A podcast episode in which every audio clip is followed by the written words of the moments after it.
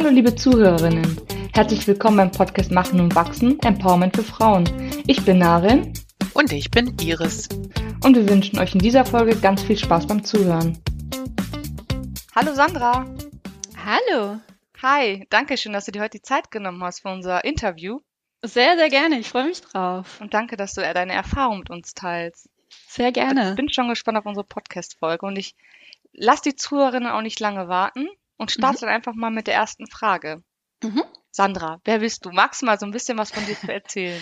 Na klar. Ja, mein Name ist Sandra Schmidt und äh, ich bin Expertin für digitales Lernen. Ähm, zum einen bin ich im Bereich Learning and Development in einem Unternehmen angestellt. Also da geht es darum, wie wir Mitarbeitende unterstützen können, damit sie fachlich am Ball bleiben, damit sie auf alles, was sich verändert, gut vorbereitet sind und sich gut weiterentwickeln können. Und nebenberuflich habe ich mein eigenes Unternehmen, das ist Lernraumdesign. Und damit unterstütze ich TrainerInnen und Unternehmen bei der Digitalisierung ihrer Lernangebote. Also bei beidem tatsächlich geht es um digitales Lernen mit so ein bisschen unterschiedlichen Schwerpunkten. Spannend. Also du bist zum einen bist du dann sozusagen im Unternehmen tätig mhm. und zum anderen machst du nochmal dein eigenes Ding. Ganz genau. Und wie bist du dazu gekommen? Also was hat dich motiviert, da eine Selbstständigkeit aufzubauen in dem Thema? Also sagen wir mal so, ich hatte immer so mal den leisen Wunsch in mir, was zu machen, was mit Selbstständigkeit, mhm. so, weißt du, so eigener Chef sein hat schon was. Ja. Und immer mal wieder so, also wirklich seit der Uni waren da immer mal wieder Gedanken, auch so mit Freunden oder ähm, Kommilitonen immer mal wieder so eine Idee angedacht. Aber letztlich habe ich nie den Schritt gewagt.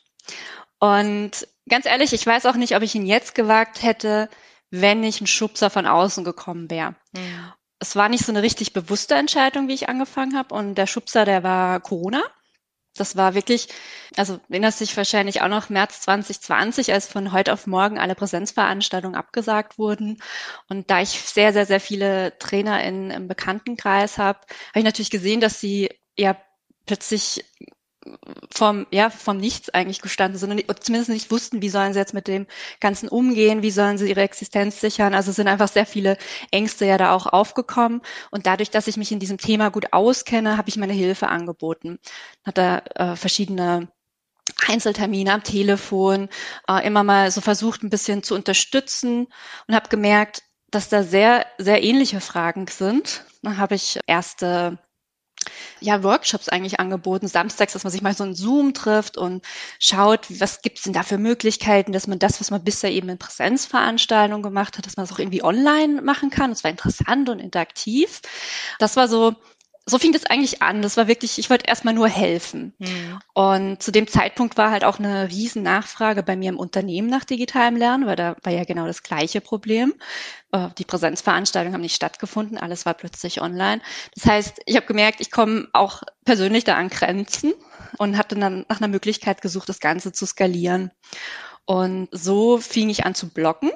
Und ja, das war das war wahrscheinlich der erste richtige Schritt, wo es dann in die Richtung Selbstständigkeit ging. Also weil ich gemerkt habe, gut, das ist nicht nur im Bekanntenkreis, wo die Nachfrage da ist, sondern tatsächlich mit meinem Blog kann ich ganz vielen Menschen helfen.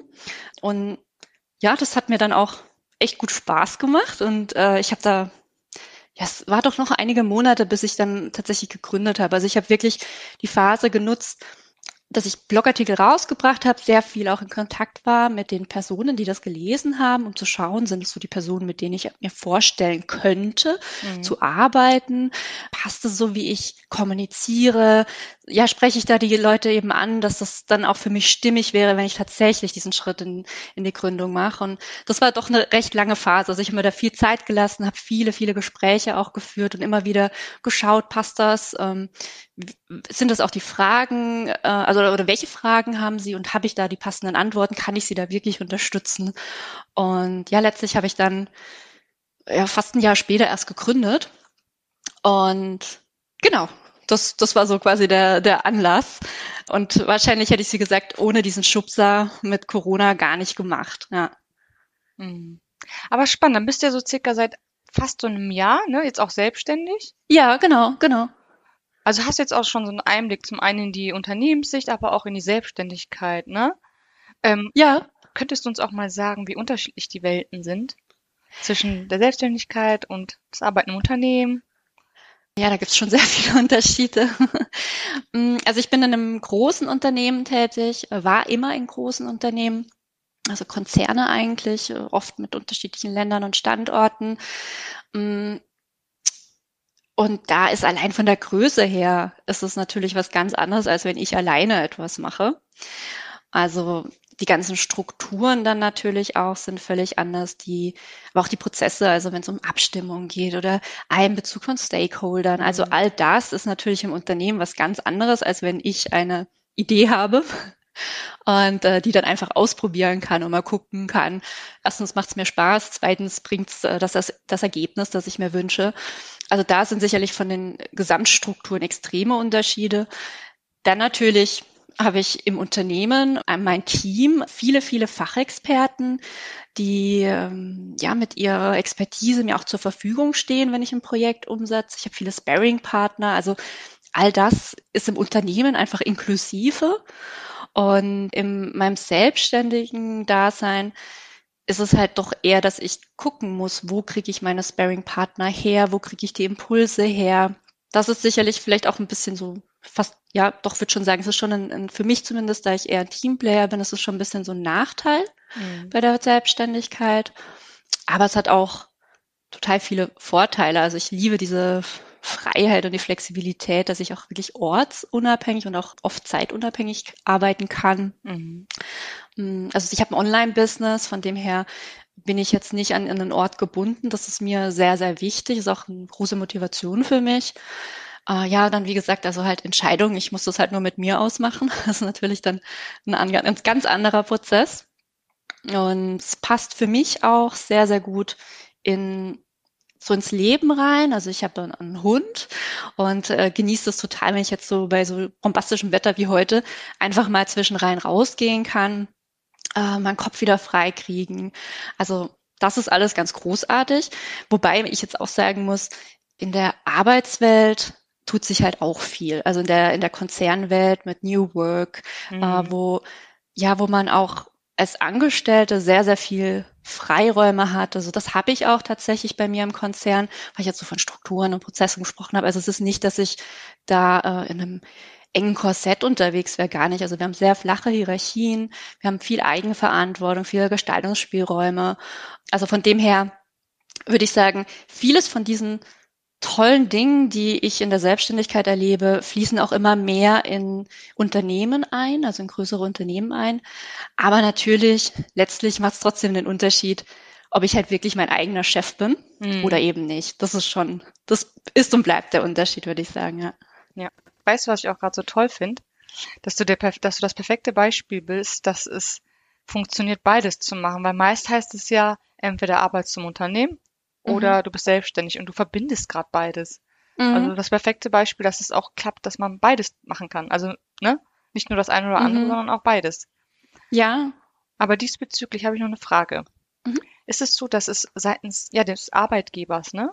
Mhm. Bezüglich deiner Selbstständigkeit irgendwelche Bedenken gibt? Nee, gar nicht. Nee. Es war eher so in meinem Kopf erstmal, mhm. wie ich angefangen habe zu blocken. Also ich hatte ja zu Beginn, wie gesagt, gar keine Gewinnabsichten.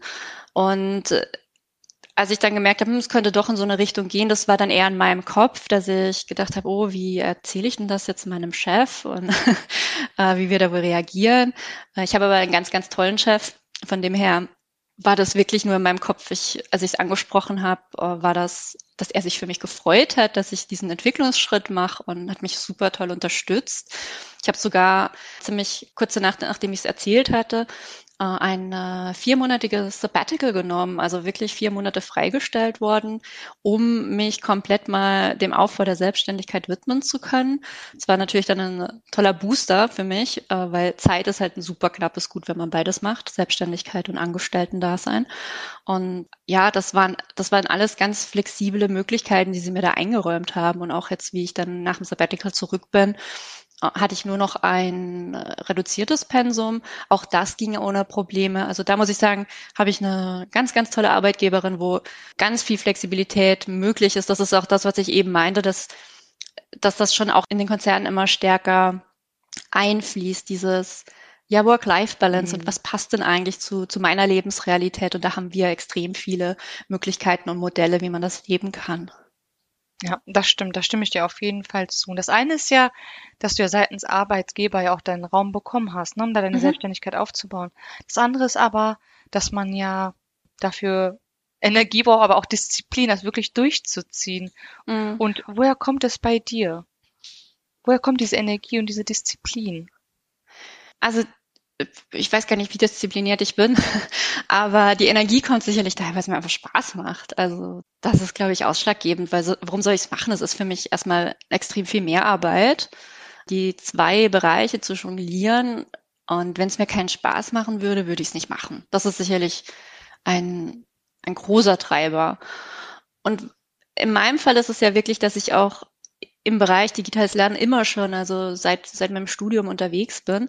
Das heißt, es ist der gleiche Bereich in beiden Tätigkeiten, wenn es auch ein bisschen unterschiedliche Schwerpunkte sind ist es dennoch sehr, sehr bereichernd für beide Seiten und es ergänzt sich auch extrem gut ich denke, das ist schon auch nochmal was, wo, es mir leichter macht, weil wenn ich jetzt zum Beispiel was für mein Unternehmen Lernrahmendesign mache und dann einen guten Impuls habe, ist das auch etwas, was ich dann ins, ins Unternehmen, in dem ich angestellt bin, reingeben kann, weil ich dort auch ähm, die Zielgruppe TrainerInnen habe. Mhm. Oder andersrum auch, also dass ich da eine Frage bei unseren internen TrainerInnen aufgreife, wo ich merke, ach, das könnte für meine BlogleserInnen auch interessant sein. Also das finde ich auch sehr schön, weil ich glaube, es wäre vielleicht nochmal anders, wenn es zwei komplett unterschiedliche Felder wären, die ich besetzen würde, wäre der Spagat sicherlich nochmal größer, als es aktuell der Fall ist. Mhm. Und muss auch sagen, was ich, ich mag einfach dieses Corporate Learning Leben total gerne. Also ich bin einfach unheimlich gerne in einem Unternehmen und in dem System mit drinne. Gleichzeitig mag ich aber auch dieses von außen drauf gucken, was ich durch die Selbstständigkeit habe. Und ich glaube, diese beiden Perspektiven, die man dadurch immer auf das Thema und auf System oder Unternehmen hat, sind da auch wirklich ein absolutes Plus.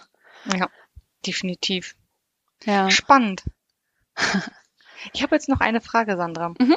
Und zwar gibt es sicherlich da draußen ganz viele Frauen, ja, die sich auch für ein Thema interessieren und nicht wissen, wie sie vorgehen sollten. Was könntest mhm. du diesen Frauen raten? Also ich kann sagen, wie ich es gemacht habe. Ich weiß nicht, ob das der, der beste Weg ist, aber für mich hat es sehr gut funktioniert, ist, dass ich dadurch, dass ich die Sicherheit habe, also ich habe mein äh, sicheres Einkommen, ich habe ein gutes Einkommen und muss mich dadurch jetzt nicht stressen, wenn ich was anderes aufbaue. Das hat total Vorteile, weil ich nachts gut schlafen kann. Ich muss mir keine Sorgen machen, wie die Miete bezahlt wird. Mhm.